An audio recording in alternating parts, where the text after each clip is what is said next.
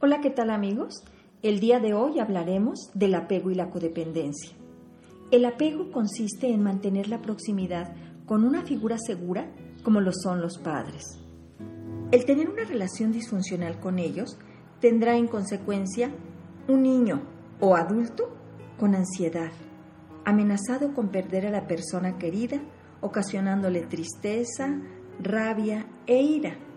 Es decir, perturbado emocionalmente ante la pérdida real o ficticia del ser amado, que pueden ser los amigos, la familia, los compañeros o pareja. ¿Sabían ustedes que la codependencia tiene diferentes máscaras?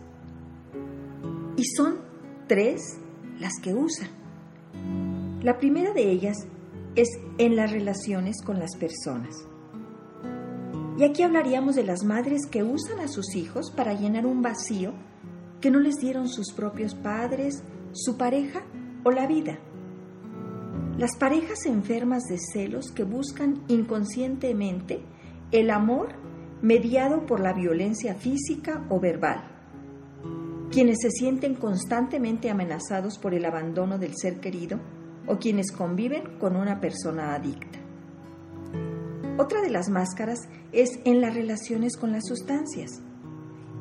Afán de huir de la realidad, el consumo de sustancias son el puente más comúnmente utilizado y entonces el camino más fácil para escapar para ellos es el alcohol, los tranquilizantes, las sustancias químicas y las sintéticas. Y la última máscara es en las relaciones con los ambientes.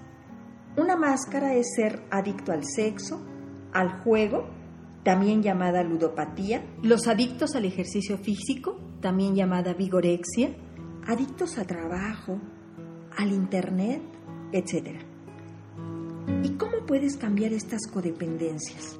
Solo puede ser a través de la toma de conciencia en cuatro aparentemente sencillos pasos, pero que requieren de todo un trabajo de terapia. Si vemos un ejemplo de codependencia, como es en la relación de pareja, vamos a analizarlo. Percibo. Es decir, Reconozco que soy codependiente por presentar los síntomas o por tener una pareja que lo es. Identifico. Consiste en observar las propias disfunciones para orientarse a la búsqueda de soluciones. Asumo. Me responsabilizo de mi área de poder, es decir, de lo que pienso, de lo que digo, de lo que siento y de lo que hago reconociendo que solo yo puedo y quiero hacerme cargo. Y por último, modifico, es decir, cambio. Y este cambio es solo en la propia persona y consiste en cambiar la propia relación amorosa con nosotros mismos. Nadie puede querer a otra persona si no aprendió a quererse a sí misma. Dejar de ser víctima y convertirse en protagonista, es decir, ser el arquitecto de tu propio destino.